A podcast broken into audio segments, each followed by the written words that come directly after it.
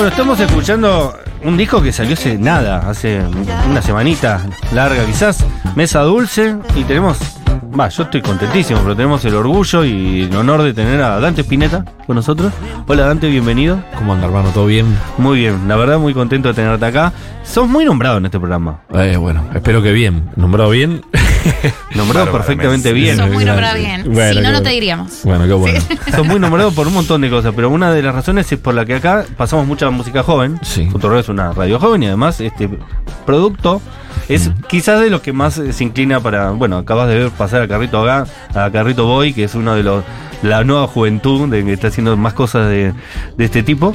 Y, y nada, vemos que todo el tiempo hay referencias a, a lo que ustedes hicieron con Emma y lo que hiciste vos solista después posteriormente también.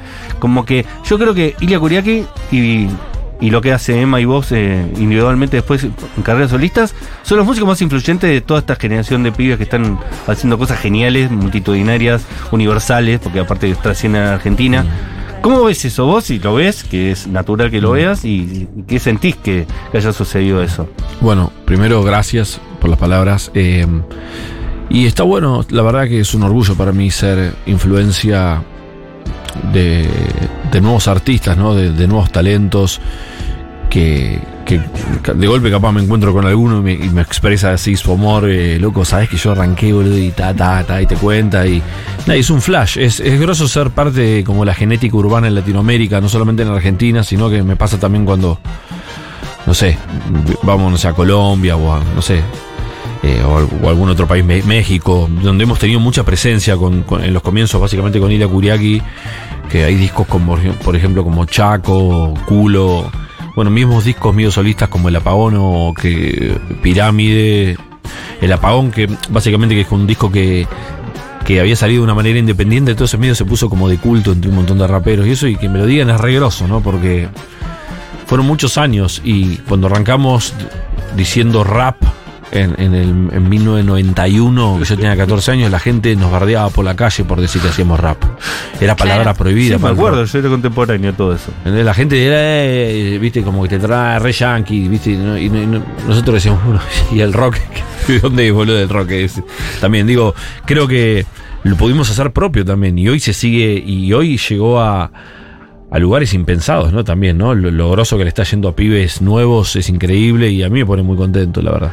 El otro día, por ejemplo, para mostrarte otro ejemplo de cómo te nombramos, eh, el otro día se, estábamos hablando sobre la serie de Jeffrey Dahmer y, Sí. y alguien tiró, pero esa canción es de horno para calentar los mares. Ese. Sí. Y yo dije, ah, claro, hablaba de él. pero, Sí. eh, algo, Algo huele huele mal, mal. en una olla en Milwaukee. Sí. Y yo nunca supe que era Jeffrey Dahmer. ¿Cómo llegaron ustedes a tener esa referencia? No, Eran los 90. No, pero lo que pasa es que se corría, el- no sé, no sé cómo nos enteramos que había un, che, boludo, ¿sabías que había un chabón que se comía a la gente, boludo? Y, y, no, y, no, y no- y nosotros éramos re pendejos y hicimos una canción que es re sacada la canción. Aparte, ¿sabes que era una canción que el beat que tiene eh, es raro porque tiene todo un beat que suena como unos toms súper como latosos y, y en realidad fue un error MIDI. Ese, yo, esos beats los hice yo.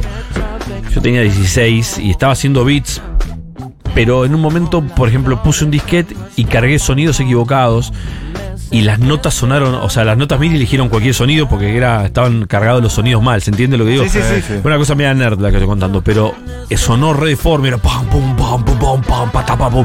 No sé, y che, boludo, esto es re deforme, boludo, es medio épico, así, medio. Y bueno, lo mandamos y. Nada, y quedó una canción que es. Ese disco es bastante loco, hace poco salió en.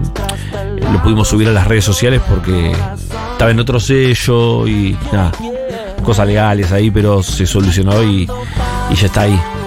Horno para calentar los mares es el disco, que, que también fue un, un boom, pero ya de chiquito, ¿no? Porque el primero, no, para- no, no vamos a hacer historia de, de Sí. Ilia Kuriaki, pero ya ustedes la habían pegado con temas mega populares, porque ese es el punto, no eran de nicho, ¿no? No, es sí, tuya, sí. Juan, lo pasaban en Canal 13 a las 12 Sí, de mediodía, ¿no? Sí, es re loco eso. Re loco y.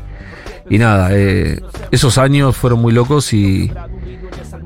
Y digamos, creo que un poco ahí hubo algo de. de entender el viaje que me tocaba, eh, en lo personal también, eh, junto a Ilia y también como solista, que era también de. de. o sea, de, la responsabilidad y de y también algunas veces de- de la frustración de tener que hacer algo que no estaba hecho antes y chocar contra lo establecido. Y un poco fue algo que nos marcó después siempre con Kuriaki y también después cuando fui solista. Cuando saqué el apagón, por ejemplo, nadie me quería sacar un disco de rap. No me, es más, salió independiente, me lo distribuyó Pop Art, pero nadie me quería firmar y yo venía de vender 500.000 álbumes con Ila Kuriaki, ¿entendés? Éramos una banda. Nadie quería hacer, no, es rap, no, el rap no. No, en este país no va a funcionar, ¿sabes? No, no va a funcionar, no, no, nadie escucha eso. No, olvídate que en la radio no suena, me decía. Y, bueno, y yo de- después terminé poniéndome mi propio programa de radio con mi hermano. no- hicimos un programa que se llamaba La Guerra del Audio, en honor a un tema del apagón, donde pasábamos 40 canciones por día de rap. O sea, era, era, un, era un día a la semana, pero era de 3 a 7 de la mañana. Y nos llamaban de todos lados, nos llamaban de todos lados, taca, taca, estamos escuchando. Y eso fue también como parte de, sentir que estamos, bueno, vamos a mostrar un poco más, más cosas, más de lo que hay, ¿no? Y bueno, la calle se explotaba el rap, ¿no? Pero bueno, ho- ho- hoy llegó a, a- niveles eh, impensados, ¿no? La cultura urbana.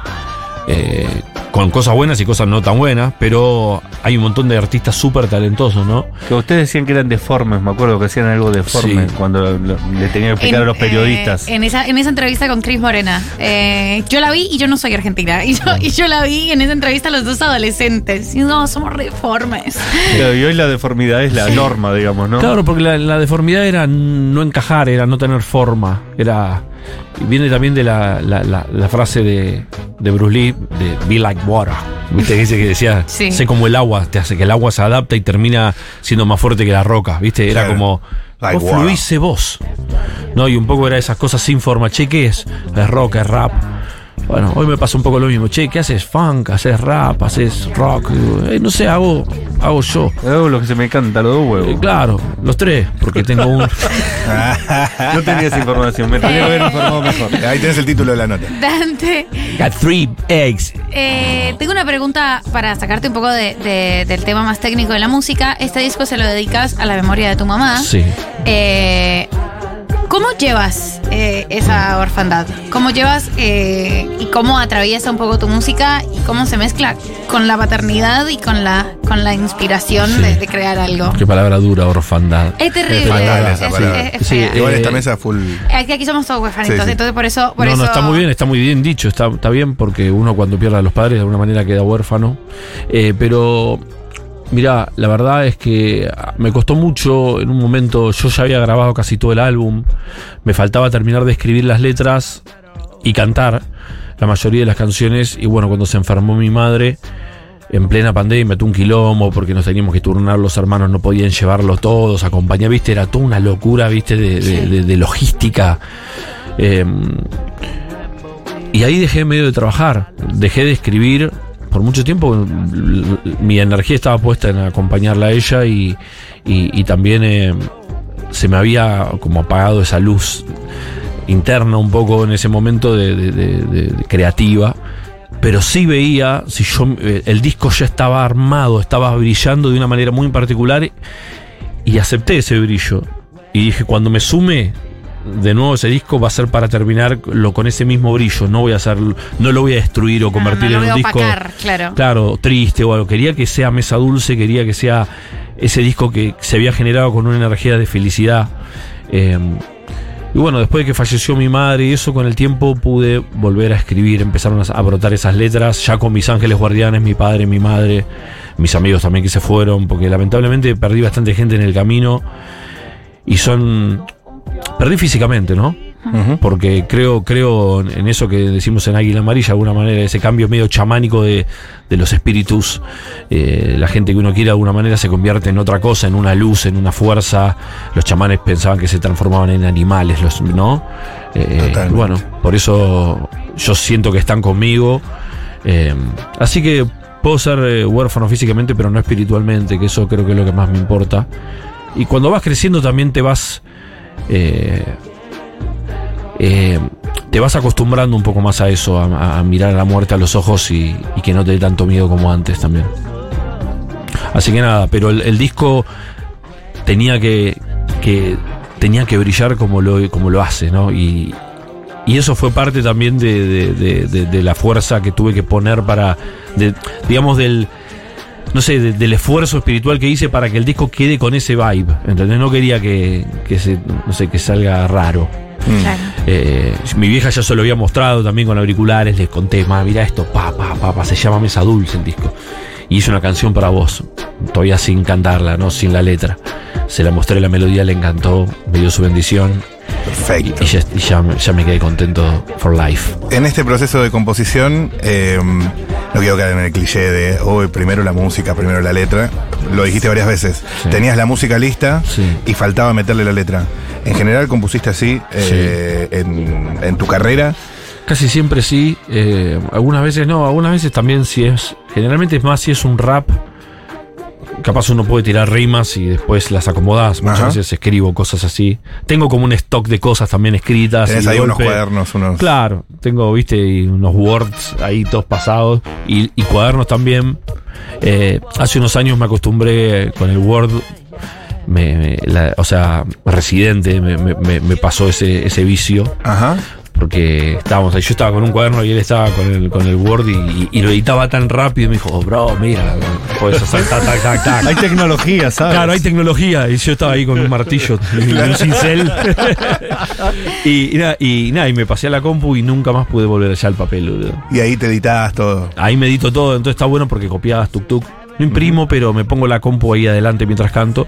Y muchas cosas son improvisadas. Creo que de esas sesiones donde hago. Eh, primero armo las melodías e- exactas de la voz. Todo lo que voy a hacer sin letra. Ya tenés tipo las métricas. Claro, las métricas perfectas y, y mismo las terminaciones a veces de las palabras las, las uso porque si me gusta que termine con O, Claro. eh, ya me lleva a eso, no puedo Claro. escapar de la O. La lo, Es rarísimo es con L, con N, ¿cómo haces? Claro, si por ejemplo, no sé, acá dice, papi no te rindas, yo decía, no sé, "And it done now", ya, era A. Entonces, bueno, tiene que ir A. Termina con A, no termina con O, porque hay algo musical en esa letra que Ajá. acompaña ese momento y bueno, queda un poco atado de manos a eso y está bueno No, también pero porque está bueno, porque es más, es un instrumento más la, marco. Uy, la ¿no? palanca de la silla. Claro. No, pero es un instrumento Sí. más la voz y, y en Sí. ese sentido la estás usando como un instrumento. Y es- me da un marco también. Yo algunas veces estoy muy solo eh, produciendo, pero por elección propia. O sea, hago todas las canciones yo, produzco, hago los beats. Ya, eh, y hay un momento que estoy muy solo. Necesito reglas. Necesito límites, Claro, porque si no, método.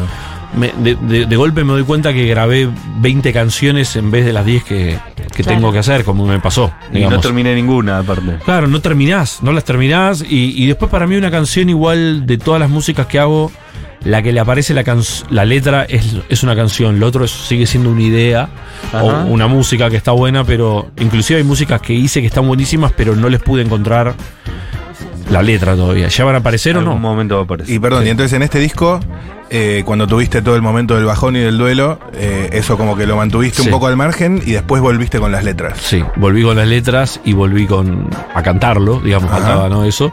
Eh, Y, Y, cerró, nada, cerró. y salió, sí, a eso fue, fue como que hay un momento que hice, bueno, ok, let's go, vamos. Tuki y me metí y empecé a escribir toda la y salió medio ta ta ta ta una tras otra, Ajá.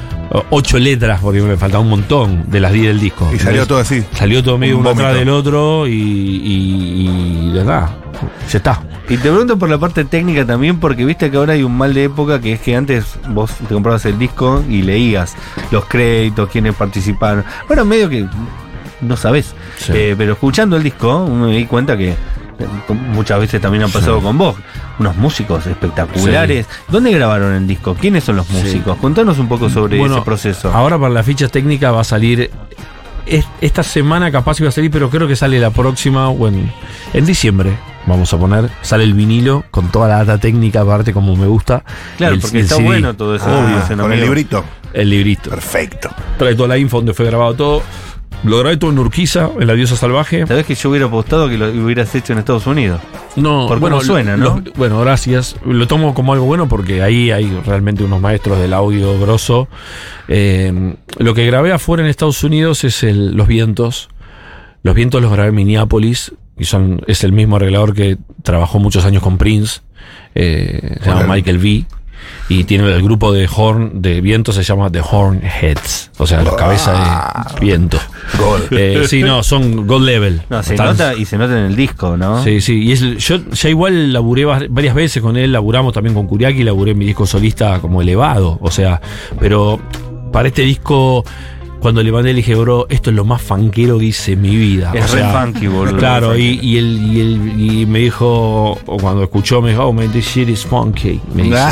y me mandó. Oh, shit, bro. sí, sí, y me mandó, me mandó puro fuego, ¿viste? O sea, le metió todo, le dije, tirá a la ferretería, poné todo.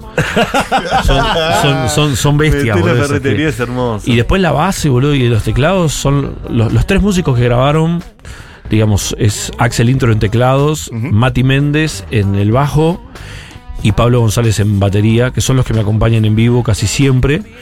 Y son unas bestias, o sea, realmente no son pibes que que no les tengo mucho que decir. eh, o sea, ya escuchamos la misma movida, estamos en la misma. Entonces, eh, entendemos el concepto y qué clase de funk también, porque hay muchas épocas de funk, hay muchos estilos diferentes, hay muchos.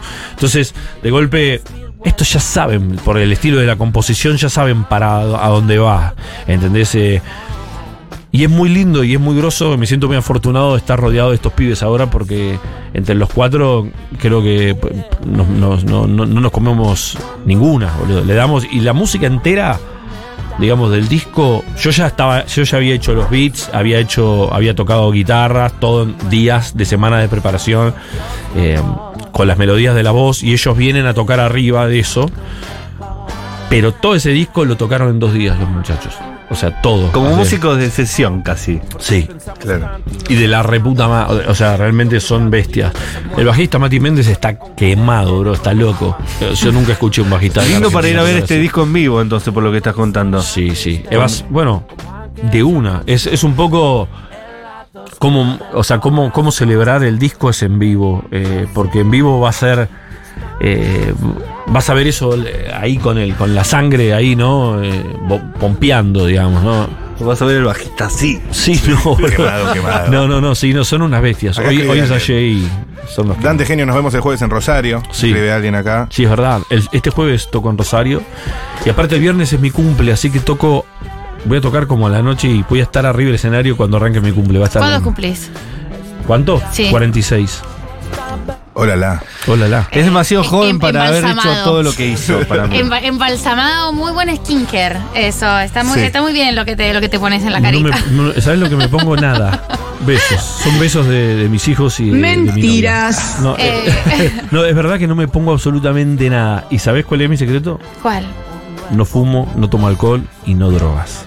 That's the shit. Ah, full drive. Está bien, está bien. eh, está Claro. bien. Ese Igual es me un tomo buen unos fernelos, ¿eh? Me tomo unos Uy, fernelos. qué rico el para que Fernelo, sepan. boludo, no puedo creer, ¿en serio? Fernelo, boludo, descubrí el Fernelo hace poco ¿Viste lo que y, es? y ganó. Es muy superior Ganó al el Fernet mundial. con cola. Totalmente, Porque bro. hay algo con el pomelo que neutraliza No. algo que con la coca no pasa. Men, estás hablando de. de- Es solo o sea, amargo, no hay dulce. No, no, Es- es- es- no, al revés, No, se es acompañan, full dulce. se acompañan Full bien, porque es que la coca eh, opaca, la- y como que tira para abajo el Fernet. A mí siempre me pareció, yo siempre tuve esa intuición, no, no les Hagamos un quería. asado. María del Mar explicar no es eh, Argentinos Autocote, no hable mal de Fernet con coca, por favor, te pido. Siempre tuve la intuición de que la coca, porque a mí no me gusta la Coca-Cola, Claro. y siempre me pareció que la coca eh, monopolizaba todo, todo el trago. pa- pasa un poco eso. Es como que copa mucho el rancho la copa. Pero el Fernelo, boludo, gana el mundial. Gol. El Fernelo solo lo metes a la cancha y gana. Este aplauso para vos. No, de verdad. Así que Messi, estoy un poco con, eh, con el Fernelo. Pero no es por una cuestión de todo eso que te digo de no fumar eso. es- No, no, no fue una elección realmente. No es que dije no por la sangre. No, no me gusta. Sinceramente no me gusta. Me, puedo me, me- me fumo un par de sequitas de vez en cuando con los pibes. Pero tampoco soy así refacero de quedar, no, porque no, no, porque quedo muy doblado, boludo. No, te quita productividad. Exactamente, bro. Exactamente. Por Impecable. ejemplo, nunca, las veces que toqué fumado, que fueron dos, la pasé como el loro. Me olvidaba las letras. Imagínate, estaba con Kuriaki y No, tenía que rapear. Largas las letras. Tenía que claro. rapear Expedición a Clamajama y digo, ¿cómo arranca esta letra? ¿Qué carajo exclamó? ¿En qué estaba pensando? Afilando la espada certera, tipo, como la ira del dragón por nuestras tierras. Yo decía, ¿qué? ¿Por qué pensamos en todo esto? Claro, claro, ¿por qué no hice? No sé, boludo. Hay que. no sé. Acá te mandan un mensaje, aguante Dante, soltar me ayudó a sobrellevar la partida de mi padre, gracias por la música y ya por más. Eh, tengo una pregunta sobre, sobre tu manera, de- estabas diciendo, tu manera de componer y de producir, que es bastante solitaria. Sí. Eh, dos preguntas. ¿Cómo sabes cuando ya está listo? Como decís, aquí me tengo que detener, no puedo, no puedo hacer 10 canciones más. ¿Y a quién le mostrás? Como el, ¿Quién tiene el, el privilegio de la primera oída? De decir, che, te- ¿quién es tu, tu primer interlocutor o interlocutora? A ver qué te parece este disco. Bueno, un poco eh, justamente el trabajo de productor que me autoimpongo eh, es saber cuándo parar, porque una canción es como, como un lienzo también, lo puedes seguir pintando arriba un millón de veces. Che, ¿está listo o no? Bueno, Sí. vamos a pintarlo de nuevo arriba y así puedes cambiar millones de arreglos, de sonido, de letra. Pero hay un momento que siento que es, que, que estoy conforme, que eh, a mí me gusta soltar las canciones y que sean de la gente también, ¿no? Eh, o sea, hay un momento que digo, bueno, ya está, y confío en ese momento, en esa visión, en, ese, en esa impronta de que me dijo, me gusta con estos colores. Obviamente hay personas que se las muestro, eh, mis hijos, mi novia, eh, les muestro, che, ¿está bueno esto? Sí, está buenísimo, pa, está, está, está reservado. Eh, capaz una dice, no, no me gusta tanto la letra. Viste, bueno, y me deja pensando un poco también, y hay cosas que puedo mejorar. eh, y algunas veces termino canciones sabiendo que tengo que seguirlas un poquito más también. Como que las dejo estacionar y. Pero. Mm, Como en reserva, como un vino. Exactamente, es como que decís, viste, bueno. ¿Este es el que le dedicaste a tu vieja? No, este es ridículos. Porque también Sí. tiene una cosa muy épica, no sé si. Sí, ¿Qué esta, búsqueda tuvo ahí? esta es una canción que. que bueno, tiene algo medio como. La, líricamente es- se llama ridículo justamente porque es como medio cursi a propósito y es todo como una excusa para decirse te amo, viste, como cuando. como un juego, un juego de. de, de- no sé, de lujuria entre dos personas y la exageración de todo. eh, cuando en realidad puede ser más simple todo. Eh, por eso se llama ridículo, qué ridículo todo esto. Y la canción tiene una pomposidad a propósito, tiene un arreglo de cuerdas increíble que hizo. Claudio Cardone. Eh, y Sobre todo las vueltas para decirse te amo. claro, claro, es como. ¿Cómo cuesta el primer te amo? Claro, claro, oh, es como. qué difícil sí. que es. Es difícil y, Sí, sí, y sí. es liberador, ¿no? Cuando pasa, Claro, claro. cuando viene también de vuelta, ¿no? Si lo decís y no te dicen también. yo también- Te, te amo. como- Ah. Gracias. Gracias. Uh, te tiro- No. No, no. Si te dijeron te amo y que vos todavía no la sentís, tenés que mentir. Como con- con- a no ser que sea algo como una No, ¿cómo situación. se- ¿Qué contestaste? ¿Amo también? Yo, Yo también y después ves. Yo también y después. tot- totalmente, si no es destruir a una persona. Es como si te proponen matrimonio eh, en público. Claro. Sí, después hablamos. O sea, no puedes humillar a alguien de Sí, esa sí, manera. pero igual si decís sí, después hablamos, ya se sabe que se caducó. Claro, claro, claro. Que hay un cancel Tampoco-. Tampoco Eh, está bien eso. sí, sí, sí. pero. Sí, después hablamos y le pedís a alguien que te dice sí, pero después hablamos quiere decir ni en Oh, pedo. Hay una cláusula, te pasa un contrato gigante. Te amo, pero tiene fecha de vencimiento Sí. bajo, ¿viste? Claro. Sí. No, pero no. es Dante bueno. Pineta, por si alguno se está conectando ahora eh, nuevamente. Eh, nos- no tenemos mucho tiempo, se nos, la- lamentablemente fue poquito. Eh, me hubiera Sí. gustado seguir hablando un montón de tiempo más. Mejor nota del año. Bueno, Qué lindo. Felicitaciones. Che, gracias, gracias porque la, la- la estoy pasando increíble y aparte es un gran programa y es groso saber que existe gente todavía apoyando ideas, apoyando rock, expandiendo, expandiendo la, la cabeza. Y te hago una preguntita respecto a eso también. Antes que, que vos estuvo Bro Carry, eh, que hace una especie de, de trap reggaetonero, muy reggaetonero. Y hoy hablando con él, digo, porque cuando me metí con esto quería ser como un reggaetón argentino, Sí. muy nuestro, más porteño, incluso in- con una cosa más de barrio, de, de- de- de departamento. Y yo digo, pensando en lo que vos haces y, y en esta cosa que estás tratando de llevar a cabo, le digo al pibe. Me parece que el primero que lo hizo en Argentina fue la persona que va a venir después que vos. Me parece que el primer reggaetón en Argentina lo hizo Dante Spinetta. ¿Esto es verdad? ¿O vos crees que alguien hizo antes que vos No, reggaetón? yo, eh, Aunque no que- sea reggaetón clásico, Claro, ¿no? claro, claro. Eh, bueno, ahí en, en La Pavona hay uno que se llama Rockin' It y otro se llama Pantera, que también es como un dembow. Pero creo que. No, no, ah, capaz alguien lo hizo antes, la verdad. No, no, no, no puedo decir que sí, que lo hice yo primero. No, no, él no, Para mí sí. no. Sí, lo hizo alguien antes, yo no lo escuché. Claro. Y eso para mí tiene. Nos tuvieron los Curi aquí, esto del rap todavía no. no- Sí. Y también tuviste vos con el sonido urbano. Sí. Vos, Pirámide, es un disco que está adelantado 20 años. Para lo, lo que- hoy todo el mundo escucha Pirámide. Sí. Y cuando salió Pirámide, todos nos miramos como diciendo, ¿qué está haciendo este pibe? Sí. Cuando ya nos habíamos acostumbrado a su deformidad, Sí. está deforme nuevamente. Y porque la deformidad sigue mutando, eso es lo, lo- lo interesante. Pero, pero creo que está bueno. Y hoy, y hoy en día, si tengo que hablar del presente, sumado a todo ese, a todo ese pasado lindo, del cual estoy súper orgulloso con todas las, todas las mierdas que hicimos con Curiaki, toda la mierda que hice solista, todo, eh, siento que, que estoy en ese en el mejor momento de mi vida musicalmente, en el sentido de, o sea, por eso llama Mesa Dulce el disco, porque es el mejor momento de la fiesta y quizás también el de mi vida, eh, donde me puedo, donde encontré un balance entre la melodía y el ritmo, eh, que del cual me siento muy cómodo, puedo rapear, puedo cantar y nada, estoy en un momento feliz. El otro día, no sé, toqué ahí con con Trueno en el Luna Park y estuvo increíble ver un Ay, montón nos de niños de trueno, de tantas otras cosas. levantar las manos con la canción, Sí, fue re lindo todo eso y de golpe, no sé, Nos quedamos récord. Estamos pasados, Ah. sigue otro programa, por eso tenemos que entregar en horario. Madre, marcar como leído. Ya volveré, volveré. Juan No, pero- Ah, vale. Por favor. Esa metáfora, tipo, Por favor. qué lindo es en la mesa dulce de tu carrera y tu vida, guacho. La mesa dulce es, her- es hermosa. Y no hablamos de trueno. mucho. No hablamos de trueno. Somos el único programa que tuvo Dante Pinete y no habló de trueno.